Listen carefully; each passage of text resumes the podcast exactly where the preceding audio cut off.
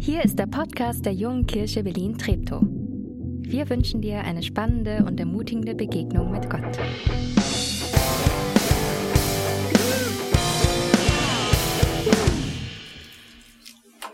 So dunkel, bleibt das so dunkel? nee, alles gut. Jetzt ist man im Kino, hat so eine große Leinwand und da passiert nichts. Schon irgendwie seltsam, oder? Nevermind. Es geht auch so. Irgendjemand hat mal gesagt, wer eine PowerPoint braucht, der hat nichts zu sagen. Ähm, ich ich versuche mein Bestes. Ich war es nicht. Ich war es wirklich nicht. Und ich war so irgendwie im Alter von, weiß nicht, Kindergarten, frühe Grundschule oder so. Ähm, der Nachbar, ein älterer Herr, eine spießige Neubausiedlung, ihr könnt euch das so ein bisschen vorstellen. Der hatte einen Kratzer im Auto und ich sollte es gewesen sein. Ich bin mir bis heute sicher, dass ich es nicht war, wirklich. Ähm, ich habe diesen Kratzer nicht zu verantworten. Äh, meine Eltern glaubten aber diesem fiesen Nachbarn. Aber es gab keine Zeugen, natürlich nicht. Natürlich nicht. Ähm, mein Fahrrad wurde auch nicht erkennungsdienstlich irgendwie auf Lackspuren des Autos geprüft oder irgendwie sowas. Ich habe auch keine Ahnung, äh, wie das dann letztlich geregelt wurde, das weiß ich alles nicht mehr. Ähm, aber ich fand es unfair. Ich fand es einfach unfair. So, ähm, so sehr, dass ich mich sogar heute noch so ein bisschen dran erinnern kann, wie das war. Es war also eindeutig eine falsche Anschuldigung. Und in diesem Fall äh, war ich davon nicht weiter betroffen. Also ich habe nicht irgendwie eine Taschengeldkürzung gekriegt oder keine Ahnung, fünf Wochen Hausarrest oder irgendwelche komischen Dinge. Ähm, und vielleicht ist das auch nicht so ein wirklich gutes Beispiel für die Geschichte, die wir heute lesen, denn das hatte ganz andere Konsequenzen, diese falsche Anschuldigung. Der Nachbar wurde zwar nicht mein bester Freund, aber mir ging es okay. Ähm, Josef ging es nicht okay danach. Ähm, ich gebe euch jetzt mal so einen kurzen Überblick, was bis jetzt geschah bei so, bei so sequenziellen Stories und, und die Josefs Erzählung ist tatsächlich eine der längsten ähm, Erzählungen überhaupt in der ganzen Bibel.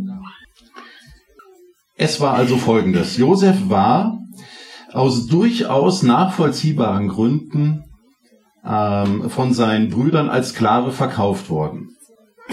Wie dumm konnte man auch sein? Also er war wirklich einfach dumm.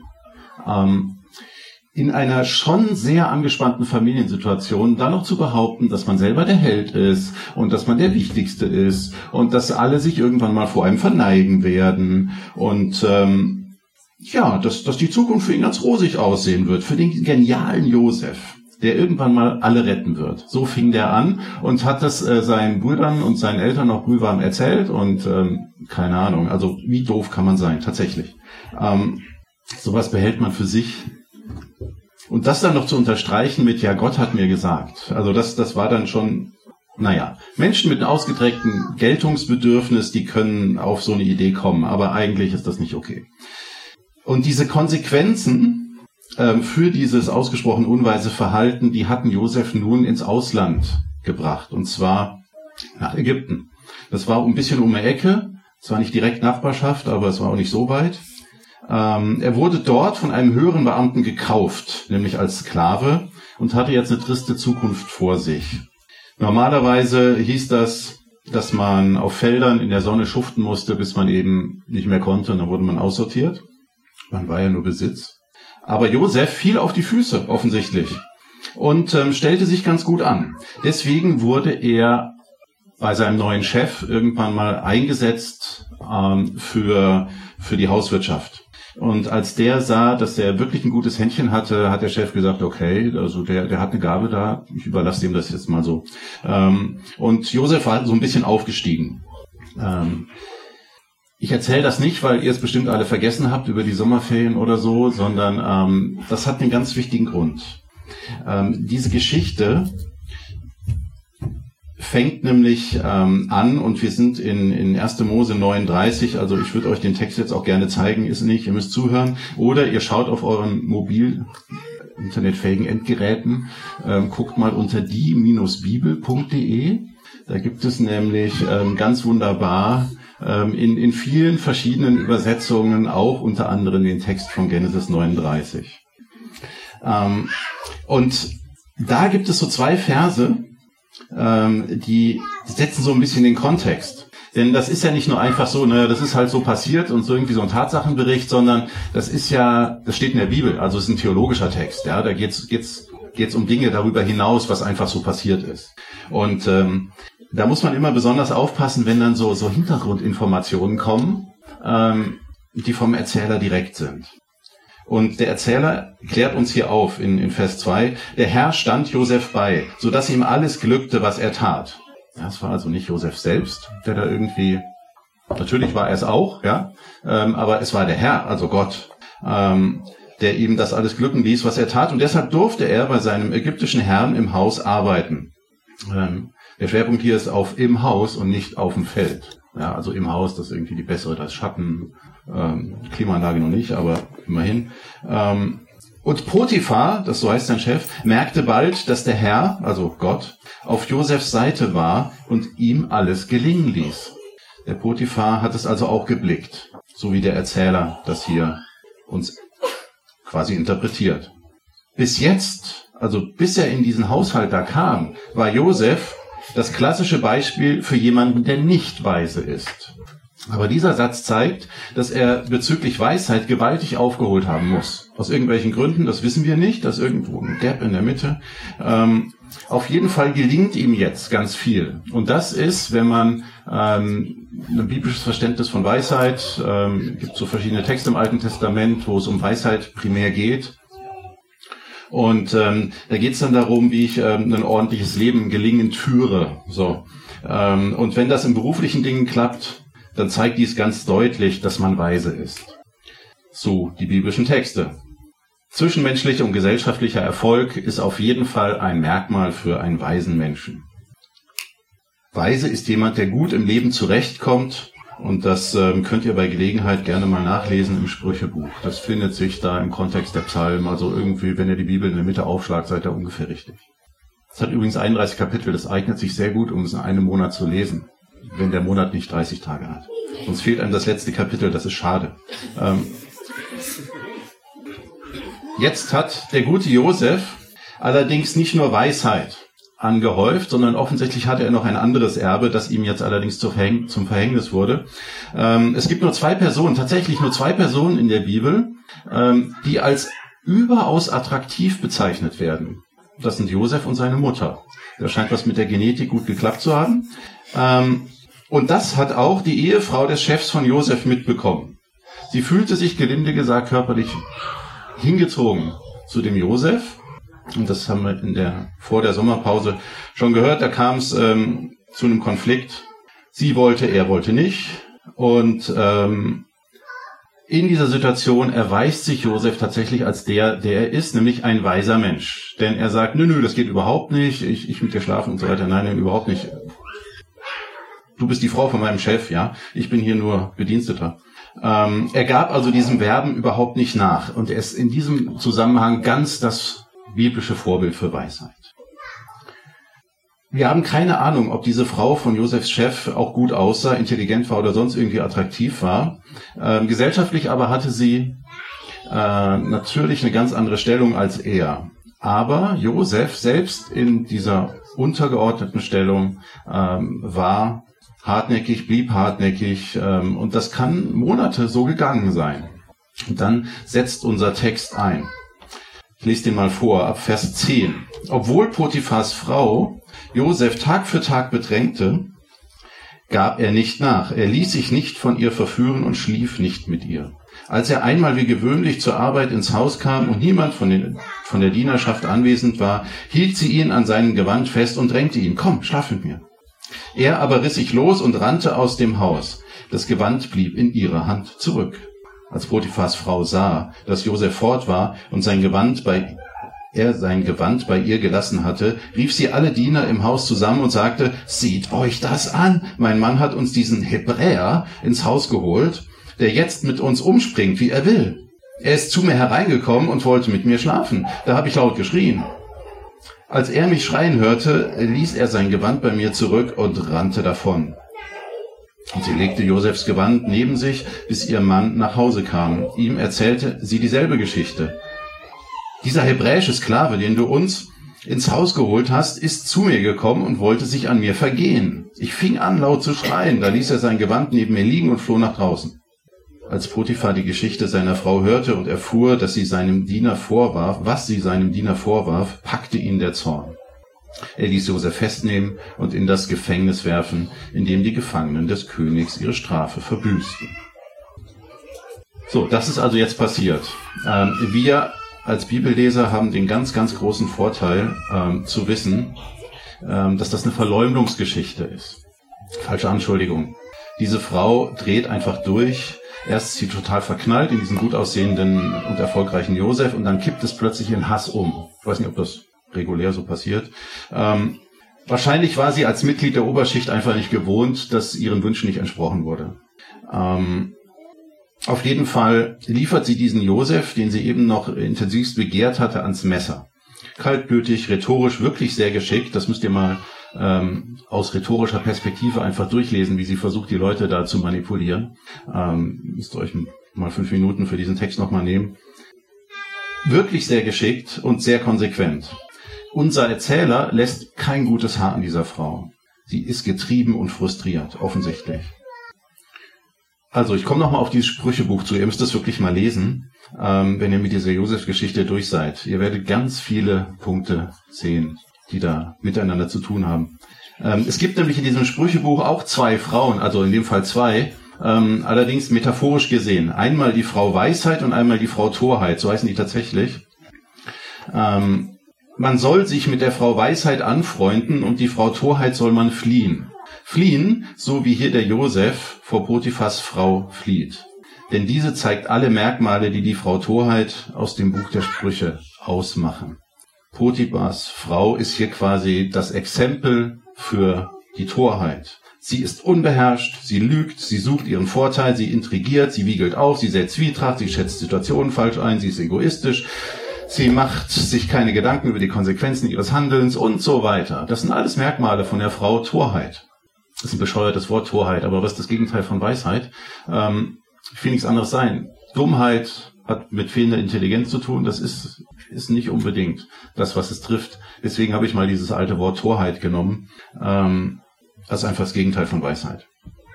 Und wenn wir jetzt diese Erzählung von Josef nehmen als ein, ein Text, als ein Beispieltext für unseren Umgang, für einen weisen Umgang mit herausfordernden Situationen, dann ähm, würde ich mal vier Punkte aufmachen. Ähm, die könntet ihr jetzt am Screen sehen und jetzt müsst ihr das irgendwie so mitkriegen. Der erste Punkt wäre, ist es wirklich eine falsche Beschuldigung? Ist es wirklich eine falsche Beschuldigung? Das ist natürlich zentral. Ähm, wenn es wirklich nämlich eine falsche Beschuldigung ist und nicht irgendwie so ein bisschen Wahrheit noch da dran ist, äh, dann gibt einem das die nötige Substanz, um sich klar abzugrenzen. Zu sagen, ich bin mir wirklich keiner Schuld bewusst. Ähm, da kann ich auch dann zustehen. Und Josef war da sehr konsequent, konsequent in dieser Situation. Er ergriff dann die Flucht, als nichts anderes mehr denkbar war. Das Nachspiel, was diese Frau Torheit da initiiert und was dann daraus erfolgt, das war nicht seine Verantwortung. Dass die frustriert ist, ist nicht sein Problem. Er war nicht für ihren Frust verantwortlich. Gut, das ist eigentlich ganz einfach. Anschuldigung im Raum, erstmal checken, ist da ein bisschen was dran oder ist es einfach wirklich aus, an den Haaren herbeigezogen. Zweitens, wenn es dich nicht betrifft, dann halt dich auch raus. Ähm, und jetzt gehen wir mal die bestimmten Gruppen hier, die in dieser Story irgendwie vorkommen, durch. Ähm, die gute Frau versucht ja, den anderen Bediensteten ähm, irgendwie ihre Geschichte zu verkaufen, versucht sie auf ihre Seite zu ziehen. Aber eigentlich betrifft sie nicht. Diese Erklärung ist viel zu kurz geschrieben, als dass wir jetzt wüssten, ähm, ob sie Erfolg hatte bei den anderen Sklaven im Haus. Am Sprüchebuch können wir aber ableiten, was die richtige und weise Reaktion gewesen wäre, nämlich dass sie sich raushalten.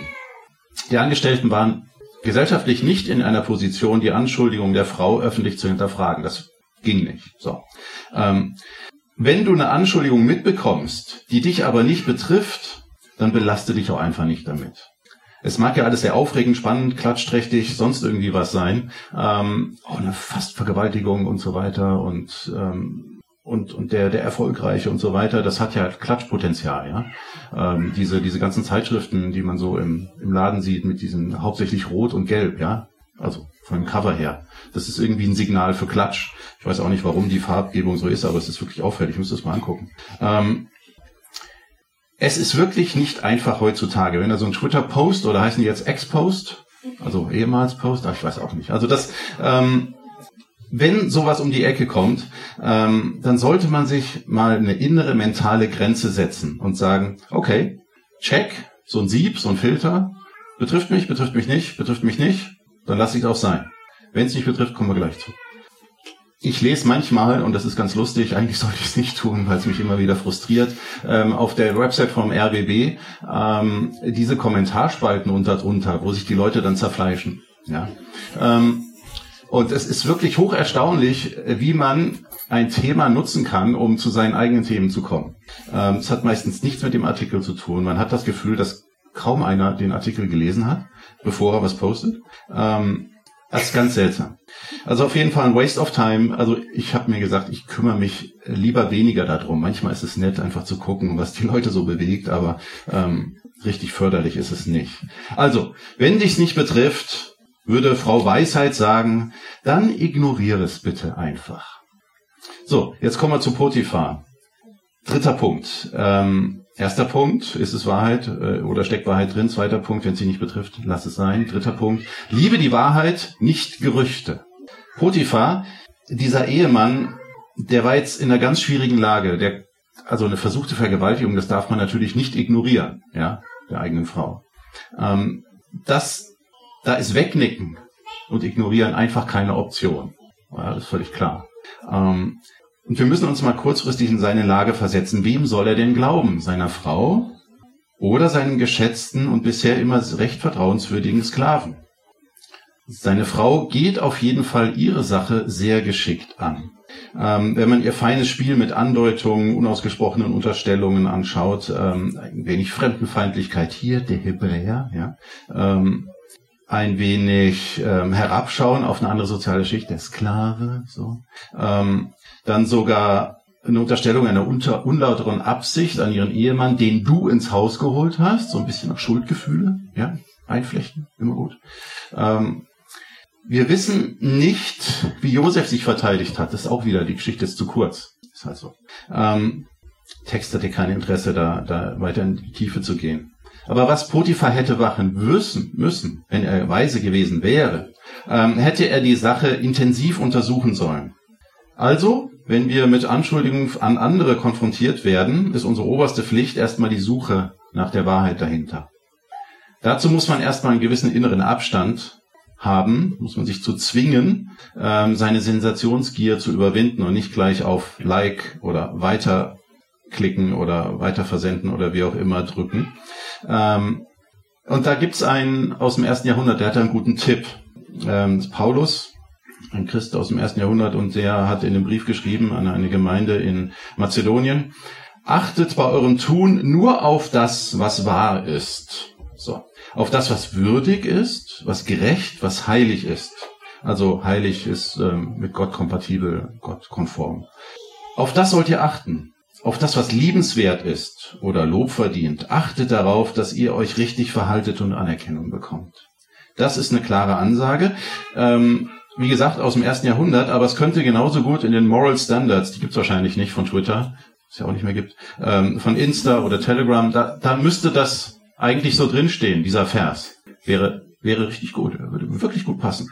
Ähm, wenn das unser Fokus ist, dann sollten wir eigentlich relativ gut ausgerüstet sein, falsche Anschuldigungen auch als solche zu erkennen. Also nochmal, was würdig ist, was gerecht ist, was heilig, also eben gottkonform, was liebenswert, was lobenswert ist, sowas, das könnt ihr gerne liken, weiterleiten, intensiv bedenken und so weiter.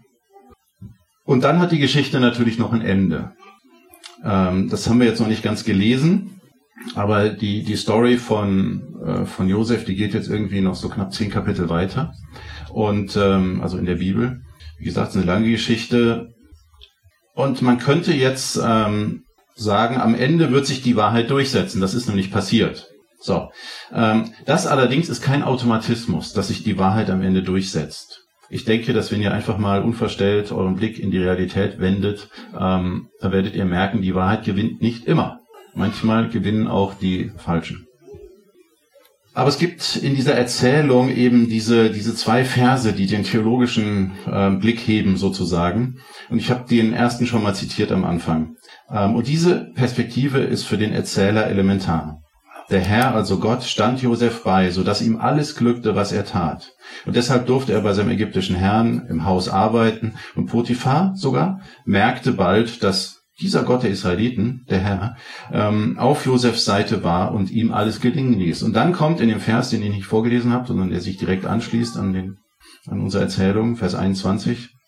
Doch der Herr, also Gott, stand Josef bei und ließ ihn seine Güte erfahren. Er sorgte dafür, dass der Gefängnisverwalter Josef wohlgesinnt war. Es hängt alles an Gott. Das ist die entscheidende Aussage des Erzählers. Josef gelingen diese Dinge nur, Josef fällt nur deswegen auf die Füße und nicht auf den Kopf oder sonst irgendwie, ähm, weil Gott mit ihm ist. Wir wissen nicht, ob Josef das in diesen Momenten auch so gesehen hat. Wahrscheinlich eher nicht. Ja, Sklave sein, ähm, und da könnt ihr die Bombard-Sklaven genau aus, aus äh, Nordamerika oder so äh, mit ins Bild nehmen. Ähm, antike Sklaven, äh, was sie alle eint, ist, dass sie eigentlich nicht über sich selbst bestimmen können. Äh, diese Spielräume hatten sie quasi nicht für sich selbst. Ähm, so nett es auch gewesen sein mag, irgendwie eine herausgehobene Stellung zu haben und über viel Geld äh, zu verfügen und zu, zu, es zu verwalten. Ähm, aber vorher war Josef der Lieblingssohn eines reichen Halbnomaden gewesen. Daher war er es wahrscheinlich gewohnt, Befehle zu geben und nicht umgekehrt. Sklave sein ist auch in dieser Situation sicher nicht easy gewesen. Und so krass zu Unrecht beschuldigt zu werden, das war auch kein Spaß. Möglicherweise ist hier Josef nur ganz knapp dem Todesurteil entkommen. Ähm, mit Vergewaltigern wurde in dieser Zeit äh, normalerweise nicht zimperlich umgegangen, mit Sklaven schon gar nicht. Dass er ins Gefängnis kam und dann auch noch in den Trakt für Leute aus einem noblen Hintergrund, ähm, das war sicherlich ein Zeichen dafür, dass Gott es noch gut erwischt hat, äh, dass Gott es gut gemeint hat mit Josef ähm, und Josef es relativ gut erwischt hat. Aber trotzdem war dieses Gefängnis kein Spaßurlaub. Obwohl es Josef nicht unbedingt blendend ging, zieht der Erzähler dieses Resümee, dass Josef gesegnet war, dass Gott bei ihm war, dass Gott ihm alles hat gelingen lassen. Diese Bewertung der Situation passt genau zu dem, was das biblische Verständnis von Weisheit ausmacht. Wenn uns etwas gelingt, dann ermöglicht Gott dieses Gelingen. Deswegen fängt die Weisheit auch mit dem Bewusstsein an, dass man von Gott abhängig ist. Einer der berühmtesten Verse aus diesem Sprüchebuch ist ähm, direkt im ersten Kapitel. Ehrfurcht vor dem Herrn ist der Anfang jeder Erkenntnis. Nur törichte Menschen verachten Weisheit und Bildung. Also Ehrfurcht vor dem Herrn ist der Anfang jeder Erkenntnis. Nur törichte Menschen verachten Weisheit und Bildung. Das können vielleicht so übersetzen, dass der Anfang jeder Weisheit daran besteht, dass wir Menschen uns nicht anmaßen, Gott sein zu wollen. Und das Wissen um unsere Begrenztheit, um unser Menschsein, um unsere Verantwortung aber auch, das wird uns weise machen. Ja, wenn wir, wenn es uns gut geht, dann ist das sicherlich ein Geschenk Gottes. Wenn es uns schlecht geht, heißt das noch lange nicht, dass Gott sich zurückzieht. Aber wenn uns etwas gelingt, dann liegt das daran, dass Gott es uns gelingen lässt. So könnte man es vielleicht ganz kurz zusammenfassen. Und das ist auch für den Erzähler die Perspektive, die er hat, offensichtlich. Ähm, dem ist es relativ egal, was Josef denkt in dieser Situation, äh, was, was er da jetzt irgendwie verarbeiten muss und was er seinem Seelsorger sagt und ähm, seinem Psychotherapeuten und wie auch immer, ähm, Traumatherapie und alles Mögliche. Ähm, das ist ihm nicht so wichtig, sondern das, was am Ende dabei rumkommt. Ähm, denn Gott hatte Josefs Urgroßvater, dem Abraham, versprochen, dass dessen Nachkommen ein Segen für andere Menschen sein sollen, werden sollen. Und Josef war das zu einem gewissen Teil ähm, sozusagen die Einlösung für dieses Versprechen. Gott segnet nämlich unheimlich viele Menschen durch diesen Josef, der auf wirsten Wegen zu einer Position kommt, von der wir jetzt noch nichts wissen, es sei denn, ihr kennt die Geschichte schon, ähm, werden wir in den nächsten Wochen behandeln. Josef hat sich das nie ausgedacht, dass er auf diesem Weg zu so einer Position kommt. Ähm, das ist das hintergründige Wirken Gottes sozusagen. In the background. Da geschehen die wichtigen Dinge in dieser Story. Ja, zentral ist an dieser Geschichte, dass Josef das Musterbeispiel für biblische Weisheit ist. Durch Josef kam der Segen Gottes zu seinen Mitmenschen. Erst zu diesem Haus von Potiphar, später dann zu ganz Ägypten und, und vielen Leuten, die da drumherum gewohnt haben. Und das ist auch der Auftrag Gottes an uns Christen, dass wir den göttlichen Segen an unsere Zeitgenossen weiterleiten. Und die Wahrscheinlichkeiten steigen ungemein, dass das passiert, wenn ihr euch weise verhaltet. Dann kann Gott oder wird Gott ähm, euch zum Segen setzen. Für, für euch selbst, Erfolg vielleicht, ähm, nicht so viel versprechen hier, ähm, aber auf jeden Fall für andere. Die Ehrfurcht vor dem Herrn ist der Anfang jeder Erkenntnis und nur törichte Menschen verachten Weisheit und Bildung. Was weises Verhalten im Fall von fiesen Verleumdungen bedeutet, das war der konkrete Fall für heute. Mein Takeaway ist dieser Tipp von Paulus. Bemühe dich um das, was würdig ist, was gerecht ist, was heilig ist, was liebenswert, was lobenswert ist, diese Dinge. Diese Dinge, damit können wir uns beschäftigen. Das ist gut für uns. Das ist gut für andere. Den Rest müssen wir wohl oder übel Gott überlassen. Wie wir am Ende bei rauskommen, das liegt in seiner Hand. Amen.